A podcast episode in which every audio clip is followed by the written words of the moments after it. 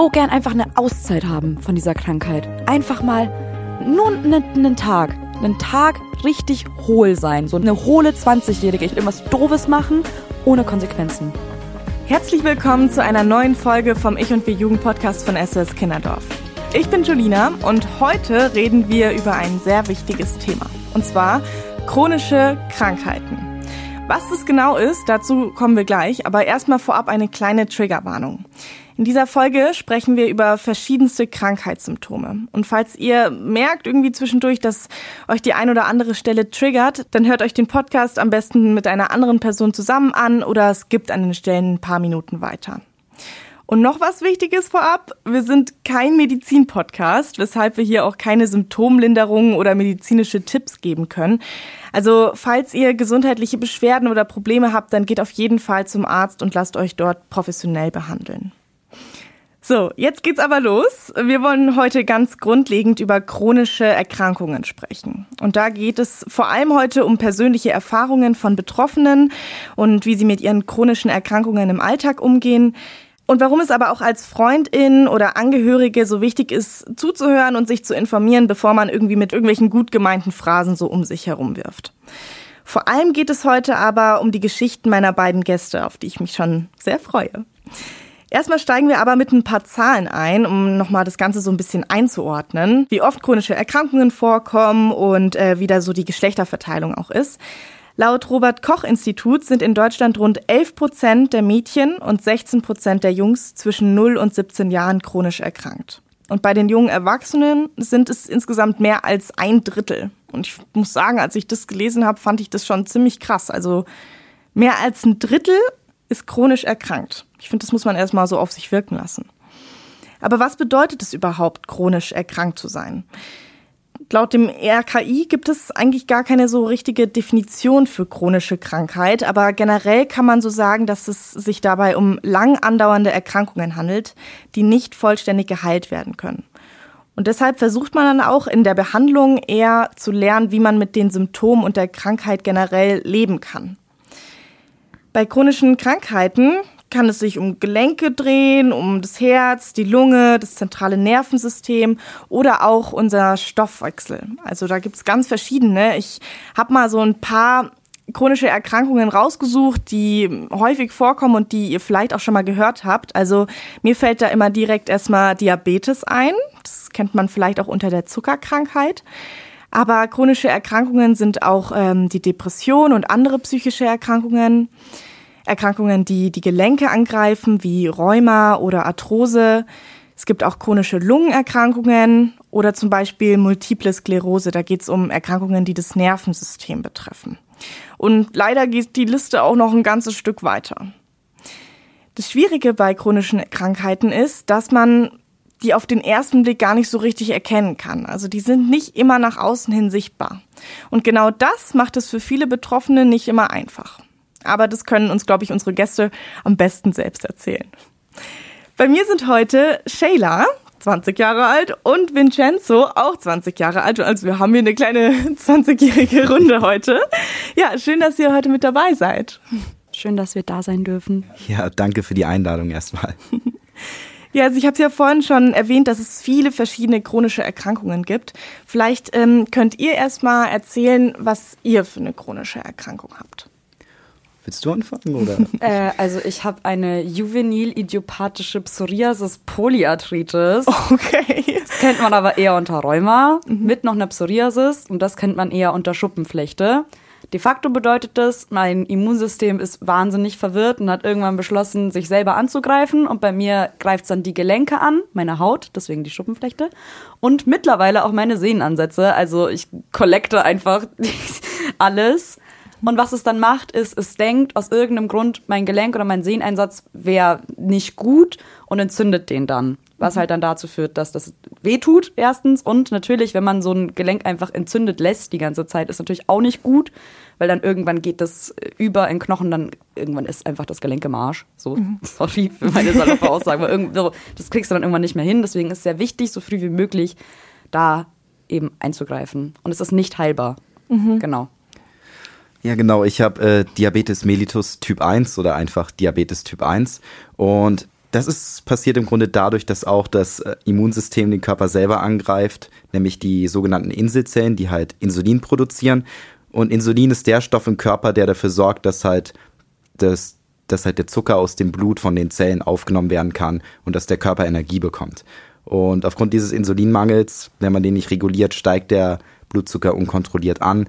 Und das kann dann auch langfristig zur Bildung von Ketonen führen, also zur Verätzung des Körpers und auch, wenn man es unbehandelt lässt, zum Tod. Das heißt, als Diabetiker ist man eigentlich die ganze Zeit davon abhängig, seinen Blutzuckerspiegel zu überwachen und dementsprechend einfach manuell Insulin zu spritzen oder mit einer Pumpe das dauerhaft zu verabreichen. Und immer, wenn man auch Kohlenhydrat, halt reichiges Essen isst oder irgendwas Süßes, mhm. ähm, muss man halt immer die entsprechende Menge Insulin verabreichen.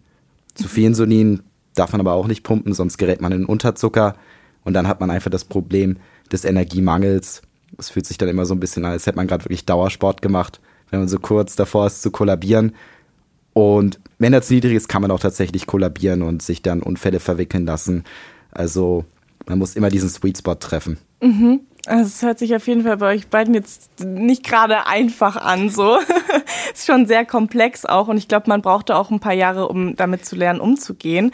Wie war das denn bei euch? Wann und wie habt ihr das herausgefunden? Wann wurde es bei euch diagnostiziert?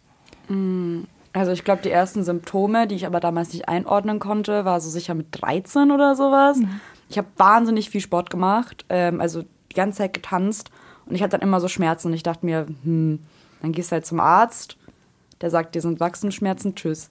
Mhm. Also es denkt ja keiner, ich denke mal, ich komme aus einer Kleinstadt, da denkt wirklich kein Arzt daran, dass da eine 13-Jährige mit Rheuma reinläuft, weil Konnotation ist ja Rheuma Ü80, was mhm. by the way einfach auch nicht stimmt. Es gibt so viele junge Menschen, die irgendeine Form von rheumatischer Erkrankung haben.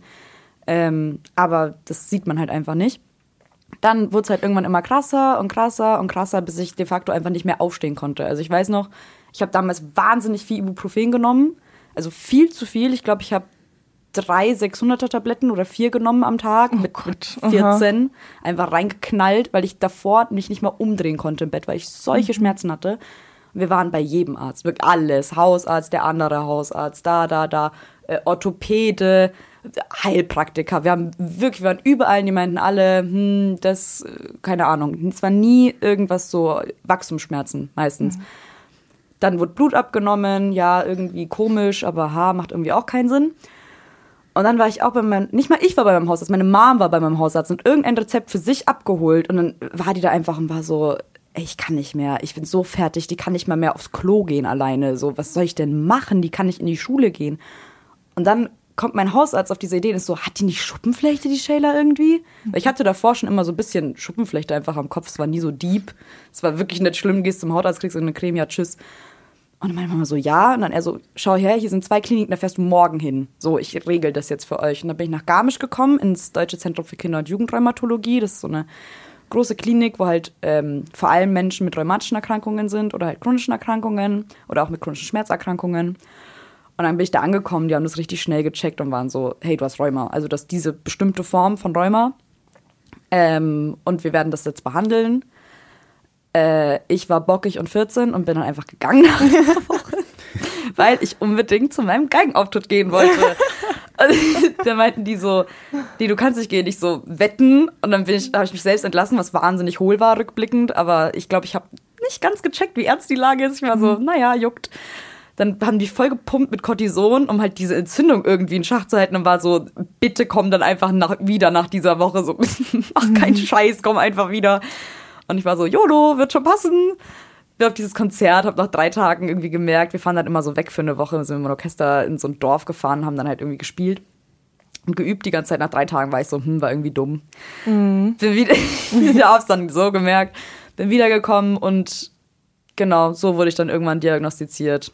Ja. Also mit 15 hatte ich, glaube ich, dann letzten Endes die Diagnose. 14, 15, ich weiß nicht genau. Irgendwann um den Dreh. Ja, aber man kann das auch vor allem als Kind äh, gar nicht so richtig einschätzen. So, was bedeutet das jetzt? Was ist das überhaupt? Und äh, wie ernst ist denn die Lage so, ne? Also, wie du auch schon gesagt hast, du hattest ja nichts dabei und wolltest dann einfach zu deinem Geigenkonzert äh, gehen. Ich dachte, das ist so ein One-Time-Thing. Also, hey, du hast Rheuma, ich so chillig, gib mir mein Medikament, ciao. Mhm. Aber dann irgendwann kam auch der Arzt und meinte so, nee, fürs Leben. Ich so, echt? Ja. Was, ähm, wie ist, war, war es denn bei dir? Wie hast du das bei bemerkt? Mir war es so, da hat das Ganze schon angefangen, als ich fünf Jahre alt war. Also erstmal war es so, dass ich ähm, auf einmal, also es war schön noch Hochsommer, richtig krank geworden bin und wir dachten irgendwie erst, es wäre eine Grippe. Wir waren noch beim Hausarzt, der meinte, hier Magen-Darm-Erkrankung bestimmt, wird wieder. Aber ich bin dann überhaupt nicht gesund geworden. Es wurde immer schlimmer und schlimmer. Ich war dann irgendwie erst ein, dann zwei, dann drei Wochen komplett krank. Ähm, und ich musste immer richtig häufig aufs Klo gehen, weil bei Diabetes ist es so, wenn der Blutzucker zu hoch ist, was dort der Fall war, ähm, dann versucht der Körper den überschüssigen Zucker loszuwerden äh, durch den Urin. Das heißt, du rennst die ganze Zeit aufs Klo, du trinkst die ganze Zeit Wasser. Ich habe dann teilweise pro Tag 10 Liter, 15 Liter Wasser getrunken, in einer Nacht fünf Flaschen Wasser reingekippt, Ich zehnmal aufs nicht Klo mal zwei gerannt. Liter am Tag. Ja, ich eigentlich auch nicht, aber das ist halt, weil der Körper dehydriert komplett und du bist die ganze Zeit nur am Trinken und es wird immer schlimmer. Ich habe angefangen, mich zu übergeben, stündlich und irgendwann bin ich einfach umgefallen, Atemprobleme übergeben, ins Krankenhaus gefahren, Blutzucker gemessen, war irgendwie, also nur mal so für den Kontext, der Zielbereich für den Blutzucker liegt so zwischen 100, zwischen den Werten 70 und 140 und mein Blutzucker war so bei 5 bis 600. Was? Also Oh extrem mein viel Gott. drüber. Und weil ich auch so lange das schon hatte, ohne dass wir es bemerkt hatten, war es tatsächlich so, dass mein Körper schon voller Ketone war und wäre das noch so ein bisschen weitergegangen, dann hätte man auch einfach daran sterben können tatsächlich.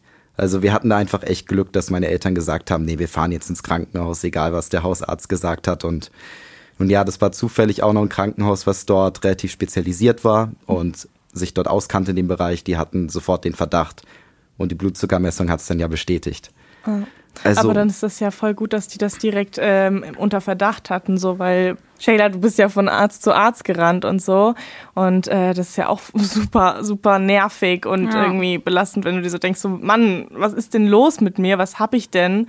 Und ja, aber auch krass, dass es äh, bei dir, ähm, Vincenzo, dann so knapp auch war. ja, Das Ding ist, wenn ich mir jetzt so vorstelle, mir wird jemand sagen, dass ich chronisch erkrankt bin, dann würde ich erstmal auch total viel über die Erkrankung wissen wollen. Zum Beispiel auch, woher die kommt. Also Ja. was sind denn so Ursachen von chronischen Erkrankungen? Liegt es komplett in den Genen oder woher kann das kommen? Also bei Diabetes ähm, es ist auf jeden Fall vererbbar oder man hat zumindest eine höhere Chance, wenn es in der Familie liegt. Bei mir ist es aber so, dass es da keinen Fall gibt, von dem ich weiß. Ähm, aber dem liegt im Grunde ein genetischer Defekt zugrunde. Und wo der herkommt, ist eigentlich nicht ganz klar, ob das jetzt durch Umwelteinflüsse kommt oder einfach nur Zufall ist. Also, naja, genaue Ursache kann man dann nicht wirklich nachvollziehen. Ja, das ist wahrscheinlich äh, bei den meisten chronischen Erkrankungen dann der Fall, dass da das Zusammenspiel, das Ja. dann letztendlich auslöst einfach. Also meine Erkrankung hat ja das idiopathisch drin und idiopathisch ist einfach Ärzte-Lateinisch für keine Ahnung. also es wirklich es bedeutet einfach, die haben keine Ahnung, warum das da ist. Man vermutet, das ist jetzt mein Wissensstand, ich bin wirklich keine Ärztin, aber so wurde es mir mal erklärt von meinen Ärzten, dass es äh, irgendwas in den, also irgendwas Genetisches ist, aber wirklich wissen tut's keiner. Also es ist einfach irgendwann da. Und das Geile ist ja auch bei meiner Form, also bei Rheuma, man weiß auch nie, was dann passiert. Also es ist so, okay, du hattest jetzt ein Jahr Ruhe. What if it comes back? So, was, wenn es einfach schlimmer wird? Haha, surprise. Ähm, deswegen, weil man auch nicht weiß, wo das herkommt, warum das passiert oder auch, ich möchte gerne mal Kinder haben. Natürlich nicht jetzt, ich bin 20. Aber es ist auch so, haben meine Kinder Rheuma? Like, I don't, ich weiß es nicht. Ich hab, das ist einfach so ein riesen Fragezeichen, aber es liegt auch einfach daran, dass die Forschung, und das ist einfach so, vor allem bei äh, chronisch erkrankten Jugendlichen einfach, äh, das wird nicht investiert, es interessiert einfach nicht genug Leute, äh, irgendwie zu schauen, wie es uns besser gehen kann. Ich weiß nicht warum, es sind auch viel längere, also so hat es mir mal mein Arzt erklärt, viel längere Prozesse, durch die Medikamente laufen müssen, wenn die irgendwie an Kinder kommen und sowas. Deswegen nochmal extra Stress und bla bla bla, bis das in der EU erstmal ist und Deutschland Bürokratie sagt, ja, juhu, passt.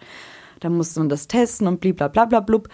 Dann bleibt man halt bei dem, was bis jetzt geklappt hat, was halt nicht gut ist, aber besser wird's jetzt erstmal nicht und keine Ahnung. Ja, und so viel Stress in so jungen Jahren einfach ja. auch schon, ne? Krass. Wie hast du es dann geschafft, für dich so ein bisschen das zu akzeptieren, dass mhm. dann ein großes Fragezeichen ist und auch mit diesen, sag ich mal, ähm, ja, mit diesen Zukunftsängsten umzugehen? Also ganz akzeptieren tut man es, glaube ich, nicht. Ich glaube, man ist delusional, wenn man sagt positive vibes only. So dieser, dieser toxische, toxisches Positivsein, weil so de facto ist es einfach eine nicht gute Lage, in der man ist. So, es ist einfach, man kann es nicht schönreden. Ähm, was mir aber geholfen hat, das mache ich schon immer, wenn was Schlimmes passiert, mache ich daraus Jokes und Memes und mache mich drüber lustig. Das ist eigentlich das Beste, was ich machen kann, weil es da einfach den Ernst aus dieser Situation nimmt.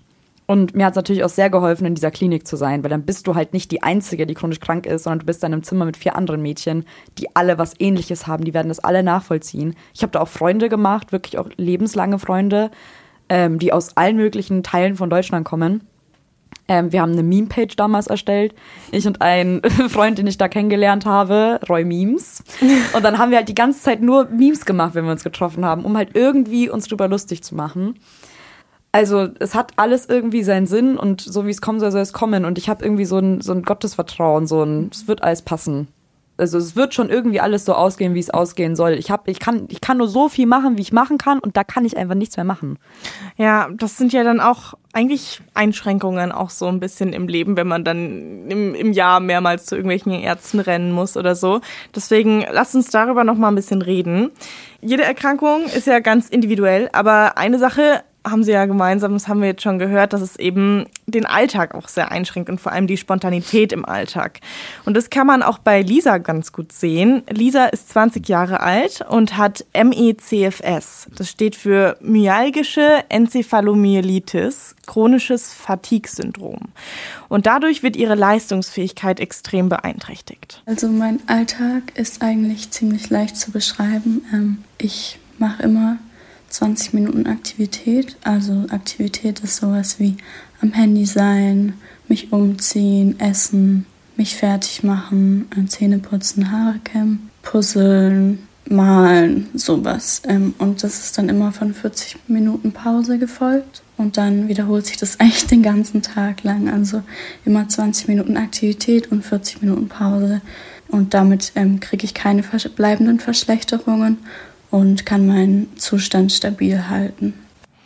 Boah, das ist schon krass, wenn man sich das mal vorstellt, ne? Wenn man 20 Minuten was gemacht hat, dass man dann erstmal 40 Minuten sich aushauen muss oder sogar schlafen muss und so. Also, das schränkt einen schon ganz schön krass ein. Und ganz konkret bedeutet das für dieser folgendes. Ich kann zum Beispiel vielleicht einmal im Monat eine Freundin sehen, ähm, zwei Termine pro Woche, wobei meistens, also ich habe auf jeden Fall immer schon Psychotherapie und meistens einen Arzttermin und dann ist es auch schon rum mit den zwei Terminen die Woche. Ähm, mehr ist nicht drin. Inwiefern ist es bei euch so? Also habt ihr da gewisse Einschränkungen jetzt ähm, im sozialen Bereich zum Beispiel? Also nicht erheblich. Also es ist schon so, also wenn ich jetzt ein bisschen Sport mache oder tatsächlich irgendwie länger mich einfach körperlich bewege, sinkt der Blutzucker. Und ich muss dann halt darauf achten, dass egal wo ich hingehe, ich irgendwie was dabei habe, zum Beispiel Traubenzucker, dass ich dann einfach was nehmen kann, wenn der Blutzucker nicht passt. Und eventuell muss ich mich mal raussetzen für 10, 15 Minuten, einfach ein bisschen Pause machen, schauen, dass mein Blutzucker wieder in Ordnung ist. Aber ansonsten kann ich eigentlich fast alles machen. Also manchmal sage ich auch schon, wenn ich auf einer Party bin, ähm, also ich würde auch so nicht so viel trinken, aber ich sage direkt immer zu meinen Freunden, also ich trinke ein Bier mit, dann ist Schluss. Also ich muss immer noch in der Lage sein, mich um meinen Blutzucker zu kümmern. Und Alkohol zum Beispiel verhindert auch, dass die Leber Zucker ausschütten könnte, falls ich in Unterzucker gerate. Das heißt, wenn du nach intensivem Alkoholkonsum in Unterzucker gerätst, da gibt es keinerlei Rettung, außer du bist aktiv dabei. Und naja, wenn du betrunken bist und du machst es am besten abends und schläfst dann noch, ja, dann äh, ist mhm. vorbei im Ernstfall. Also da muss ich mich halt ein bisschen selber zurückhalten und schauen, was für mich gesund ist, was nicht. Auch wenn ich mich mit Freunden jetzt mal zum Filmeabend treffe, dann esse ich schon Chips oder sowas mit, aber ich muss schon auf die Mengen halt einfach achten und kann jetzt nicht völlig unkontrolliert alles machen. Mhm. Also man braucht einfach eine gewisse Selbstdisziplin. Ja, das, ist, das sind ja aber auf jeden Fall Gedanken, die sich jetzt äh, nicht jeder Jugendliche oder junge Erwachsene machen muss. Ne? Also das sind schon auch äh, belastende Gedanken, die man da hat. Ähm, Shayla, du hast ja vorhin gesagt, dass du hättest du jetzt äh, nicht eine chronische Erkrankung, dass du dann noch mit Freunden befreundet wärst, die letztendlich total doofe Kommentare gemacht mhm. haben. Wie, was war da? Ähm, als ich das zuerst hatte, ähm, habe ich natürlich sau oft gefehlt und das ist den Lehrern auch aufgefallen. Ich war nicht so ein Lehrerliebling auch. Ähm, apropos Alkohol, weil du es gerade erwähnt hast. Als ich eingestellt wurde, kriegt man ja auch Medikamente. Die Medikamente, die man bekommt, sind echt nicht so ohne. Also bei Rheuma, das sind eben so Immunsuppressiva. Unter anderem gibt es da Methotrexat, das kriegen die meistens. Ich hasse Methotrexat, ich hasse es, ich hasse dieses Medikament über alles. Dementsprechend kannst du auch viel nicht machen. Zum Beispiel Alkohol geht irgendwie nicht. Du kannst irgendwie nicht so viel trinken. Du wirst ja auch noch zugeballert mit irgendwelchen Schmerzmitteln, Gott weiß was. So, aus einer Kleinstadt in Bayern kommen und die ganze Zeit auf Dorfpartys sein, ist dann halt eher ein bisschen schwierig, wenn man 16 ist. Und dann ist es passiert, dass ich zu einem Geburtstag nicht eingeladen wurde von meinen Freunden. Die haben einfach so, so richtig so peinlich, so neunte Klasse Zeug, so eine WhatsApp-Gruppe ohne mich gemacht. Oh, yeah. Das war so verletzend. Rückblickend, ja. das ist null Dieb. Aber so, äh, weißt du, wie schlimm das war mit 15, 16? Das mm. hat mich mhm. richtig getroffen. Ja ist meine Präsenz ohne Alkoholkonsum nicht gut genug für euch? Ähm, und einfach richtig dumme Kommentare. Also wie oft ich schon Krüppel, haha, Shayla ist ja unser Krüppel, Krüppel, bababa, Krüppel, Krüppel, Krüppel. Weil ich damals so überall so Bandagen hatte, ich hatte auch so Schienen an den Armen, ich hatte ja auch irgendwie hier die Gelenke entzündet und man kriegt dann alle möglichen ähm, so Hilfetools, auch so Einlagen, trage ich auch immer noch. Tolles Ding, Einlagen, Top 10 beste Sachen, die es gibt für Rheuma, lieb alles daran. Und man sieht halt auch ein paar davon. Und dann war halt immer, ja, Shayla, unser Krüppel, haha, behindert, du solltest ja wissen, wie es ist. Ich war dann irgendwann so, irgendwie ist es nicht lustig. So mhm. irgendwie, ich war so am Anfang so, haha, ja, ist so. Und dann so, lag ich mal daheim, war so, irgendwie ist es gerade irgendwie ist nicht so lustig, mhm. wenn ich kurz ehrlich bin. Eigentlich ist es nicht witzig. Eigentlich ist es saugemein. Vor allem hast du ja eigentlich, du bist ja immer mit sehr humorvoll auch damit umgegangen voll, oder hast versucht, voll. das als Ventil zu nutzen. Ja. Aber irgendwann ist dann halt auch einfach so das Limit erreicht und dann ja. sind die, diese Kommentare halt unter der Gürtellinie. Hast du die Person dann drauf angesprochen, wenn sowas passiert ist? Ja, und dann war ich halt zu sensibel. Mhm. So halt mal chillen. Ich, ich hatte eh immer den Triggered-Status in der Schule, weil ich halt einfach gefühlt auch die einzige Ausländerin war, unter anderem ähm, irgendwie politisch interessiert war. Und dann war halt immer so, ja, die, die regt sich ja eh wegen Olm auf, die Shayla, hahaha, ha, ha, kannst ja gar nichts mehr sagen vor der, gell? Weil ich halt so, hey, könnt ihr bitte nicht N-Wort 15 Mal sagen? Mhm. So, weißt du, wie ich meine? Das war so, es wird halt nicht wirklich ernst genommen. Ja, nee, klar. Also das verstehe ich voll, dass das einen belastet so, ne? Ich ja, meine, das ist ja, ich meine, es ist ja allein schon, wenn man die Diagnose bekommt von einer chronischen Erkrankung, mhm. ist das schon belastend genug und dann braucht man nicht sich auch noch von seinen Freunden anhören müssen. Ähm, ich weiß nicht, weißt du, irgendwie, äh, du bist doch behindert und alles ja, Mögliche. Ja, es war einfach nur, ich dachte mir so, reicht doch langsam. Ja. So, ich mache doch gerade schon genug durch, das reicht doch jetzt. Mhm. Ich will doch einfach nur chillen. Das ist so eins der Haupt Hauptdinge, die mich, glaube ich, am schlimmsten belasten, apropos Einschränkungen im Alltag. Das ist die größte psychische Einschränkung, die ich habe. Ich kann mir keinen Tag erlauben, ein dummer Teenager zu sein. Es klingt so dumm, es klingt richtig hohl, aber das ist die Sache, die mich am meisten belastet. Nicht das, du wirst nie wieder gesund, bla bla. Ich denke mir, okay, ist halt jetzt irgendwie so, keine Ahnung, wird schon passen. Ist nicht geil so. Aber dieses, ich kann nicht einfach mal ein dummer Teenie sein. Das hat mich so belastet. Das hat mich so, weil du hast es auch gesagt, so, wenn du dann draußen bist, ich will mich einfach mal dämlich saufen. Es klingt so blöd. Es ist so unfassbar hohl, ja, diesen Gedanken zu haben. Aber mit 17 denkst du dir, ich will einfach einmal mich dumm saufen ohne Konsequenzen.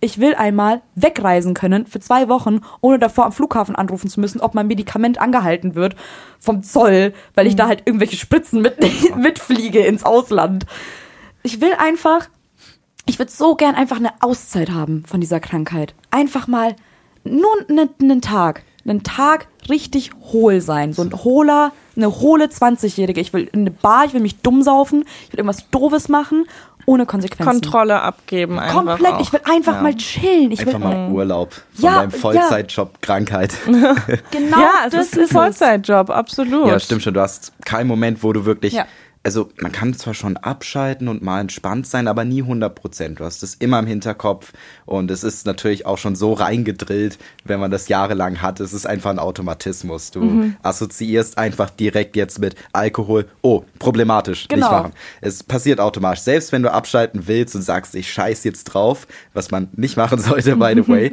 äh, aber selbst dann, dem entkommt man nur schwer. Mhm die Lehrer, die waren da zum Glück unterstützend. Ich glaube, mhm. auch die, die es nicht verstanden haben oder nicht so richtig wussten, ich glaube, die hatten einfach Angst, dass ich bei dem Unterricht umkippe und dann der Arzt hin muss. Äh, hatte ich auch mal eine Lehrerin, die hat's glaube ich, nur gut gemeint, ähm, aber hat's leider genau dann falsch gemacht, meinte dann, ah, wenn dein Blutzucker zu niedrig ist, dann pumpt dir einfach noch ein bisschen den Insulin, passt schon, geht für mich. Ich denke mir, ah, nee, eigentlich nicht, sonst kippe ich definitiv um. Oder war jetzt wahrscheinlich auch nicht so gemeint, klang aber ein bisschen lustig. Ah, geh mir lieber raus aus dem Klassenzimmer, bevor du hier umkippst. äh, ja, ähm, wir haben jetzt gerade auch schon gehört, dass deine Lehrerin gesagt hat, geh mal lieber raus, sonst kippst du mir hier noch um und so. Und von der Sorte gibt's bestimmt äh, ganz, ganz viele. Also es gibt auch viele Sprüche, die einfach mal so fallen, die aber eher auf Klischees und Vorurteilen leider beruhen. Und deswegen habe ich ähm, heute mal eine kleine Klischeekiste mitgenommen. Und ähm, ja, ihr dürft da jetzt gleich einen Zettel rausziehen und den dann vorlesen. Und das mhm. ist dann ein Klischee, was es eben über chronische Erkrankungen gibt. Und dann räumen wir aber zusammen auch auf, würde ich sagen. Sehr gut. Ich freue mich schon. Ich bin richtig gespannt, was da drin ist. Okay, mal schauen. Jetzt bin ich gespannt. So, chronisch erkrankte Menschen können nicht wirklich erfolgreich sein. Oh, da fällt mir direkt was Schönes ein. Okay, hau raus. Nämlich noch zu Grundschulzeiten. Ähm, das ist etwas, worüber sich meine Mutter noch heute aufregt und was ich damals zum Glück nicht mitbekommen hatte. Ähm, meine damalige Lehrerin wollte mich nicht haben und wollte eigentlich, weil sie meinte, oh, der ist ja Diabetiker, der ist behindert, der soll lieber auf die Sonderschule gehen. Jo. Ja, mhm. Äh, meine Eltern haben sich da zum Glück nicht reinreden lassen und ich bin auf die normale Schule gegangen. Aber zum Thema, ob chronisch Erkrankte nicht erfolgreich sein können, doch können sie. ja, ich meine, jeder, der chronisch erkrankt ist, lernt irgendwie mit seiner Krankheit umzugehen durch das Leben zu beschreiten auf seine eigene Art und Weise. Und ich sag mal, auch mit der modernen Medizin wird es auch bei den meisten Krankheiten einfacher. Und man wird irgendwie durch den Alltag durchkommen. Man wird gescheit lernen können, gute Nomen schreiben können. Man wird in irgendeinem Job seine Arbeit finden und auch dort seine Skills ausbauen können und ganz normal zurechtkommen können. Teilweise halt vielleicht mit ein bisschen Einschränkungen. Aber wenn man das wirklich will und wenn man unterstützt wird, und das ist auch ganz wichtig, dass die anderen Leute um einen herum glauben, dass man erfolgreich sein kann und sie dich dann unterstützen, dann schafft man das auch. Ich meine, von Lehrerin empfiehlt, dass ich auf die Sonderschule gehe, habe ich jetzt das Gymnasium geschafft und studiere. Mhm. Also ja, wurde mir damals anscheinend nicht zugetraut, aber habe trotzdem ganz normalen Bildungsweg beschritten. Ja.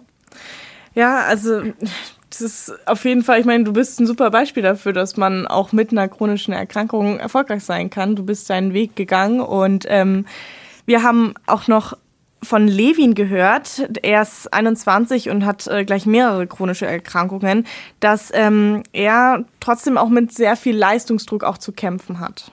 Das ist das, was mich eigentlich an der chronischen Krankheit neben der ganzen Schmerzen natürlich am meisten stört, weil ich immer denke, die Gesellschaft und die Welt ist irgendwie nicht gemacht für chronisch kranke Menschen.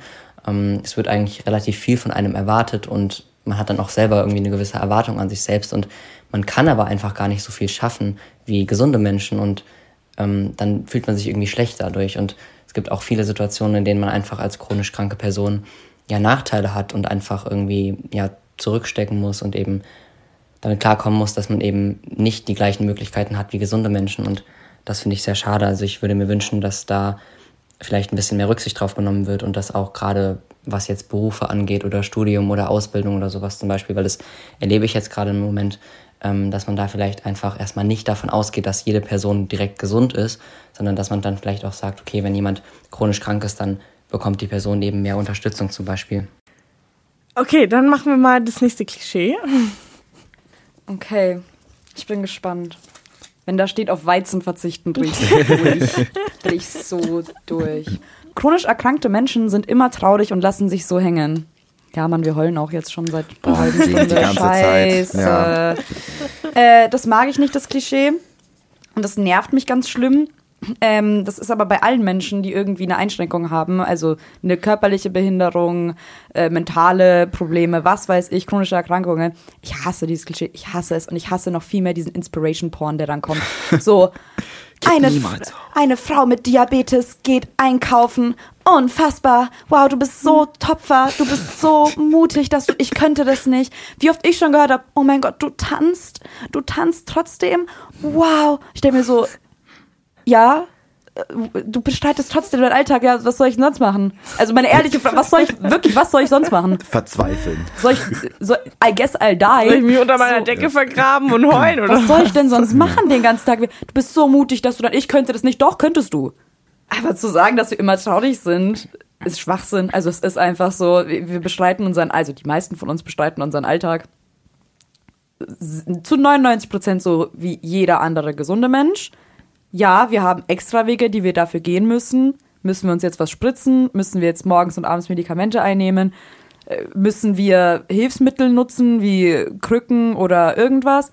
Klar, kann sein, aber wir leben nicht im Mittelalter. Man kann trotzdem einkaufen gehen. So, also, weißt du, wie ich meine? Eigentlich macht ihr genau das Gegenteil von sich hängen lassen. Ja, voll. Ihr habt, ihr, ihr habt äh, genauso denselben Stress wie alle jungen Erwachsenen im Absolut. Leben.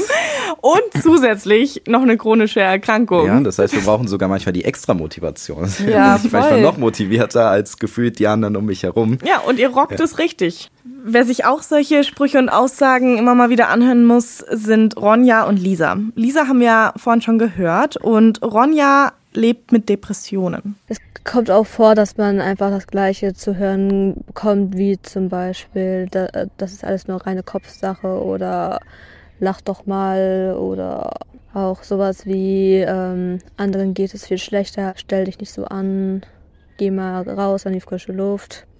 Und habe oft von Freunden gehört, so Kommentare wie, ja, du musst einfach mal mehr in die frische Luft gehen, mehr rausgehen, mehr Sport machen, dich mehr bewegen. Oder ich habe von Ärzten gehört, du hast einen Vitamin D-Mangel, ähm, du bist einfach dekonditioniert, obwohl ich eigentlich immer sehr sportlich war.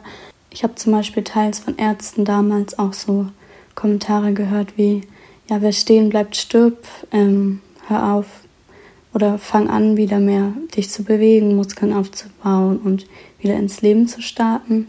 Oh, Da trifft so Halbwissen und nicht ernst nehmen aufeinander. Ja, voll. Aber krass auch, dass beide dasselbe gesagt haben, ne? Und beide dieselben Sprüche auch halt immer Ja, gehört haben. Mit dem geh mal raus, mach mehr irgendwie Das sind Sport. durch die Standardsprüche, wie aus, als hätte man die aus so einem Buch genommen. Voll. Aus dem Klischeebuch. ja, genau. Okay, apropos, ähm, ihr könnt nochmal einen Zettel Klischee. ziehen. Ja, du hast deinen Genau. Genau. Genau, ich habe schon hier chronisch, erkrankten, Me- chronisch erkrankte Menschen haben alle dieselbe chronische Krankheit und die gleichen Symptome. Safe. Ja, äh, ich glaube, das kommt auch von dem Gedanken her, von wegen, man hört chronische Erkrankung, ah, der ist behindert. Einfach das Wort behindert ist so ein großes Wort, was alles umfasst. Und die meisten, keine Ahnung, wenn sie behindert hören, denken sie an jemanden, der im Rollstuhl sitzt. Und da ist so, oh ja, du bist behindert, du hast auf jeden Fall diese körperlichen Probleme, keine Ahnung, geh halt zum Arzt oder was weiß ich. Es kommen, es ist ja einfach so eine Ahnungslosigkeit, die da herstammt und einfach so ein Sammelbegriff, wo nicht differenziert wird. Ja. Ich meine, es gibt so unterschiedliche Ausprägungen an chronischen Krankheiten und die haben ja natürlich auch nichts miteinander zu tun untereinander. Es ist so wie mit allen anderen Dingen. Es ist einfach eine ganz neue Welt, sage ich mal. Ja, man hat es bei euch beiden schon gemerkt, dass sich das total unterscheidet. Und wir haben ja auch ähm, Levin gerade schon gehört, der viele verschiedene chronische Erkrankungen hat mit ganz verschiedenen Symptomen. Also ähm, ja, das widerlegt eigentlich komplett schon das Klischee. Absolut. Und ich glaube aber auch ein Problem ist, bei chronisch krank denken die Leute 80-jährige Oma mit Gicht. Weißt du, wie ich meine, wenn man so hört, chronisch krank, ja, die Oma, die halt, die ist halt inkontinent, die braucht halt eine Windel. So, weißt du, man denkt so, man chronisch krank und U60 ist irgendwie nicht vereinbar mit Menschen aus irgendeinem Grund. Und vor allem, wenn man so, ich finde Rheuma ist so ein ganz gruseliges Wort. Ich, immer wenn ich Leuten sage, ich so, ich will nicht juvenil Idiopath, da schalten die Leute beim zweiten, die schalten beim zweiten Wort ab, die sind so WTF. Wenn ich dir sage, Rheuma, dann schauen Leute wirklich so ganz eigener Blick, mir tut's leid, dass wir in einem Podcast sind, aber es ist so ein eigener, bist so ein richtig so ein, so ein, so ein Fragen, das so sicher? So, we, was? Rheuma? Und dann machen die so einen Scan von meinem Körper, so, ich so, ja, ich bin 20. So, weißt du, ich meine? So, so ein Scan, so, bist du, die, ich glaube, die denken, die sind in so einer Folge, verstehen sie Spaß oder sowas. Das ist wirklich jedes Mal, wenn ich sage, ich habe Rheuma, dann sind die immer so, und wie alt bist du? Oh, ja. Das Ja. ist so krass. Ich has- es ist so dämlich. das auch schon, oh, Diabetes, so jung schon. Ne? Die denken, der Opa mit Diabetes, Ja. der dann immer seine Schoki dabei hat, gell? Shayla, du hast gerade auch noch ähm, automatisch ein anderes Klischee einmal ja, weggehauen, sag ich mal, weil ähm, in unserer Klischeebox ist nämlich auch noch das Klischee drin, chronisch erkrankte Menschen sind meistens älter und nicht wirklich jung.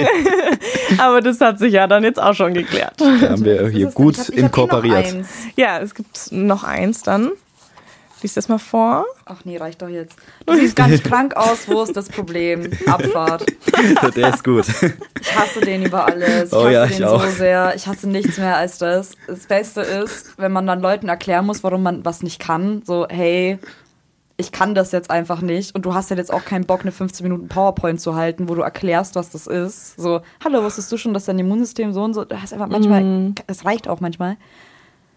Und dann so, ja, du hast doch nichts. Doch, habe ich. Ja, du hast doch. Es war ganz schön mit meinen Großeltern. Meine Großeltern, die armen Mäuse, die leben auf dem Land in Bosnien. Die haben gerade so Fernseheranschluss. Die sind nur noch am Chillen, die schauen nur Fernsehen den ganzen Tag. Meinst du, die haben einen Plan, was das ist? Und ich komme so an, ja, Oma, du, ich habe übrigens Rheuma. Nee, hast nicht. Doch, Oma, ich habe ich hab wirklich Rheuma. Nee, hast nicht. Ja, Alexandra und Levin, die sind auch beide chronisch erkrankt und ähm, müssen sich auch ganz schön oft erklären. Arbeit, Kollegin oder so oder auch Vorgesetzte. Ähm, also da muss ich auf jeden Fall noch was ändern, ähm, weil da wurde ich überhaupt nicht anerkannt. Da wurde ich als Simulantin hingestellt zum Teil. Man hat mir eine ähm, Intrige gestellt. Dadurch habe ich dann auch 2021 in der Corona-Zeit meinen Job verloren. Trotzdem habe ich die Erfahrung gemacht, dass außenstehende Personen das oft nicht verstehen, ähm, wenn man chronisch krank ist, weil sie das einfach nicht nachvollziehen können und nicht nachfühlen können und dass man da auch oft auf Unverständnis trifft. Also wenn ich anderen Personen sage, welche Krankheiten ich habe, dann haben die das meistens noch nie gehört und ähm, dann wissen die natürlich auch nicht, was das bedeutet und dann denken die, okay, ähm, vielleicht ist das nicht so schlimm oder so ähm, und können das eben nicht gut einschätzen, wie stark ich wirklich eingeschränkt bin. Und außerdem ist es halt beim Ehlers-Danlos-Syndrom so, also bei der Krankheit, die ich habe, dass man das einem von außen nicht wirklich ansieht. Also wenn man mich auf der Straße trifft, dann denkt man eben, ich bin ein gesunder Mensch und ich kann eben alles machen, aber das ist halt nicht so. Auf der einen Seite bin ich natürlich froh, dass man mir das jetzt nicht unbedingt direkt ansieht und auf der anderen Seite ist es natürlich immer schwierig, weil man sich dann in ganz vielen Situationen im Alltag ständig erklären muss und eben sagen muss, ich kann das nicht machen aus dem und dem Grund und ich kann aber jetzt nicht mit euch Pizza essen gehen, weil ich Pizza zum Beispiel nicht vertrage. Und deswegen ist es auch so wichtig, dass wir da heute in dem Podcast auch drüber reden. Und ich persönlich finde, wir haben schon ganz schön viel dazugelernt. Also wir haben über den Alltag mit chronischen Erkrankungen gesprochen, was es bedeutet, als junger Mensch mit einer chronischen Erkrankung umzugehen, auch mit dem Leistungsdruck dann in der Gesellschaft und ähm, wie wichtig es auch einfach ist, darüber zu reden, um auch Klischees und Vorurteile eben aufzuräumen. Und genau das macht auch Chanel Silberberg. Vielleicht klingelt da was bei euch. Sie war 2021 Kandidatin bei Germany's Next Topmodel und ist mittlerweile selbst erfolgreich im Model-Business tätig. Und auf Instagram und TikTok spricht sie ganz offen und ehrlich über ihre chronische Erkrankung, und zwar Morbus Crohn. Das ist eine chronische Darmerkrankung. Ich kann euch nur den Tipp geben, darüber zu sprechen, egal mit eurer Familie, mit euren Freunden, Bekannten, Lehrern. Ähm, mir hat das damals super geholfen, darüber zu reden und mir ist erstmal bewusst geworden, dass man mit der Situation nicht alleine ist, wie viele andere Menschen diese Krankheit auch haben. Und auch bei Social Media gibt es mittlerweile so viele tolle Menschen, die über ihre Krankheiten sprechen. Und da kann ich euch auch noch jemanden ans Herz legen und das ist Kiki Do You Love Me. Sie redet über ihren Reizdarm und ist wirklich ein sehr inspirierender Account und hat mir damals auch wirklich sehr, sehr weitergeholfen. Und natürlich auch mein Account ist ein absoluter Safe Place und da darf sich wirklich jeder wohlfühlen. Ich finde, das hat man auch die letzten Jahre so total gemerkt, dass da mehr Profile und so jetzt auf Instagram und TikTok und so sind, die über ihre chronischen Erkrankungen reden und ähm, ja, dass man da einfach auch dann so einen Austausch schafft unter den Leuten, damit man sich halt eben auch nicht alleine fühlt. Oder? Also kennt ihr das auch? Habt ihr es euch auch? Also, ich kann da viel drüber reden, weil ich in ähm, meinem Trainee-Programm als mein Abschlussprojekt einen Prototypen entwickelt habe für ein TikTok-Format über chronisch kranke Jugendliche. Weil ja, es gibt viel mehr Präsenz auf Social Media, das stimmt. Es gibt viele Leute, die darüber reden, wie es ist. Aber es gibt ja unfassbar viele chronische Erkrankungen und viele sind sehr komplex. Und oft ist es für mich schwer, zum Beispiel, sie hat jetzt Kiki Do You Love Me erwähnt, die finde ich auch super, ich mag die, aber ich weiß nicht, wie es ist, einen Reizdarm zu haben. Weißt du, ich kann mit ihr nicht wirklich relaten und es gibt, das würde ich schon sagen, es gibt noch keinen Ort, wo sich alle chronisch Kranken irgendwie austauschen können. Ich habe das Gefühl, das haben wir irgendwie noch nicht, aber ich hoffe, das kommt. Mhm. Also wo einfach mal auch äh, kontrolliert über, darüber gesprochen wird, auch extra für junge Leute, genau wie dieser Podcast, so wie diese Folge gerade, aber halt für alle sozusagen irgendwie auf Instagram, was weiß ich. Ich denke nur, wenn man halt sagt, ich möchte über die Krankheit reden auf Social Media, dann sollte man auch zumindest das irgendwie schauen, dass man es so verpackt, dass man versucht, das irgendwie zumindest gut zu repräsentieren. Dass man halt nicht nur alles darum drehen lässt oder vielleicht auch mal neben Horror-Stories tatsächlich einfach mal gemäßigtere Sachen postet. Deswegen finde ich halt so einen Account so wichtig, weil dann ist es nicht nur einzelne Leute, genau. die berichten, wie schlimm es ihnen ja. geht. Was würdet, was würdet ihr dann ähm, sagen, was eure Tipps sind, wenn man jetzt diagnostiziert wird mit einer chronischen Erkrankung? Wie kann man da am besten dann mit umgehen? Uh. Oh, das. Okay, ich würde erst mal sagen, erster Schritt ist keine Panik haben. Ja. Ähm, Erstmal wirklich schauen, dass man alle Informationen kriegt von seinem Arzt, dass man dabei bleibt. Und es ist am Anfang völlig in Ordnung, wirklich traurig zu sein. Also ja. es werden Personen kommen und sagen, nee, du musst jetzt damit umgehen, bla bla bla, das stimmt ja alles, haben wir ja vorhin auch gesagt, aber das kann später kommen. Kurzfristig darf man sich da wirklich nicht einschränken. Da kann man traurig sein, wirklich äh, mit Personen reden, erstmal kurz eine Auszeit nehmen. Man muss da wirklich einfach schauen, dass man einen guten Übergang findet in wie inkorporiere ich das jetzt in mein Leben mhm. und dann einfach offen sein. Und am Anfang ist es schwierig, weil man sich natürlich dann besonders und ausgeschlossen fühlt. Aber man muss schauen, dass man gleich Leute findet, die einen da supporten, wenn es auch erstmal nur die Eltern sind oder die Lehrer, dass man überhaupt nicht in die Situation kommen kann, wirklich sozial ausgeschlossen zu werden. Ich meine, es gibt genügend Möglichkeiten, wie das immer noch passieren kann, zum Beispiel durch Mobbing. Man muss wirklich schauen, aktiv, dass man, dass man immer drin bleibt überall. Mhm. Ja, und wie ist es dann für Freunde oder Angehörige? Wie können die dem Betroffenen helfen. Uh. ist für sie kein großer Die Eck. Arzttermine ausmachen oder mal begleiten. Genau, sowas oder kann man machen. Oder auch Freunde einfach ab und zu mal nachfragen, hey, wie geht's dir eigentlich? Du hattest das ja, oder in meiner Story, äh, ich war neulich wieder in dieser Klinik und dann haben mir einfach Leute geschrieben, ah, du bist wieder da, wie geht's dir denn? Ist alles cool bei dir? Ähm, Gibt es einen Anlass oder einfach eine Routine? Sowas. Es ist ja auch kein Act. Ich erwarte von niemandem, dass er mein persönlicher Caretaker ist. Es ist auch eine Absolut. große Erwartung an Menschen. So kann man keine ja. gesunde Beziehung, sowohl freundschaftlich als auch liebevoll irgendwie führen. Oder mein Freund so, der sagt, hey, okay, du, du kannst diese Spritze nicht, ich kann Spritzen setzen, passt. Ich mach das einfach für dich easy. Oder hey, ich ja. kann dich erinnern, ob du deine Medikamente genommen hast. So, hey, es 10 Uhr morgens hast du genommen. Ja. Weißt du, wie ich meine? Sowas kann man einfach abnehmen. Ich glaube auch, das Wichtige ist so, dass man halt auch als ähm, Freundin oder Freund oder Angehöriger versucht, diese Belastung einfach zu sehen und viel abzunehmen, irgendwie, das was geht. Aber auf der anderen Seite, müsst ihr gleich sagen, ob das stimmt oder nicht, aber auch jetzt nicht ein Riesending draus machen, nee, weil letztendlich absolut. seid ihr ja, ihr seid normale Menschen so genau, mit, das, mit noch dem Rucksack dabei, wie du es genau, vorhin so schön wir gesagt haben auch andere hast. Hobbys als unsere Krankheit. Ja. Ist so. Und bei Eltern, du hattest ja auch gesagt, ich finde es auch in Ordnung, wenn sie mehr besorgt sind. Und meine Eltern zum Beispiel rufen auch mal, wenn ich unterwegs bin, mal so an und fragen, alles in Ordnung. Ich sage, okay, sind zehn Sekunden, passt. Ja, ja aber halt trotzdem das Kind machen lassen, einfach mal. Hm. Ja. Und so wäre das dann, glaube ich, einfach eine gute Grundlage, damit äh, eine betroffene Person eben lernen kann, damit umzugehen mit der chronischen Erkrankung. Ähm, ja, also vielen, vielen lieben Dank, dass ihr heute mit dabei wart im Podcast und so offen und ehrlich über eure chronischen Erkrankungen gesprochen habt. Ich glaube, das hilft ganz, ganz vielen Menschen. Ja, kein Ding, gerne. Und danke für die Einladung nochmals. Vielen Dank, dass wir da sein durften. Es war sehr, sehr schön. Bevor wir jetzt gleich zum Ende mit der Folge kommen, haben wir auch nochmal Chanel Silberberg gefragt, was sie sich für die Zukunft wünscht.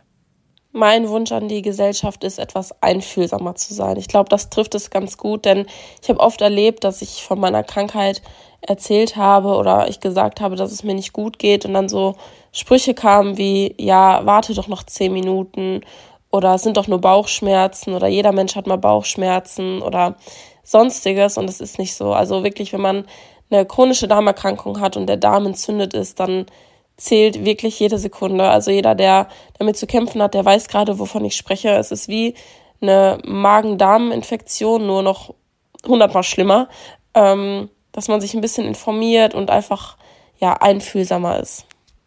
Ja, Einfühlsamkeit kann man, glaube ich, in unserer Community von diesem Podcast auf jeden Fall ähm, erwarten. Und deswegen wollte ich auch nochmal ein ganz, ganz großes Dankeschön an unsere Community aussprechen. Ihr habt ähm, so offen und ehrlich auch gesprochen über eure chronischen Erkrankungen und uns das zugeschickt. Und das war echt ähm, total wichtig, glaube ich, heute einfach nochmal in der Folge nochmal eure Erfahrungsberichte mit reinzubringen.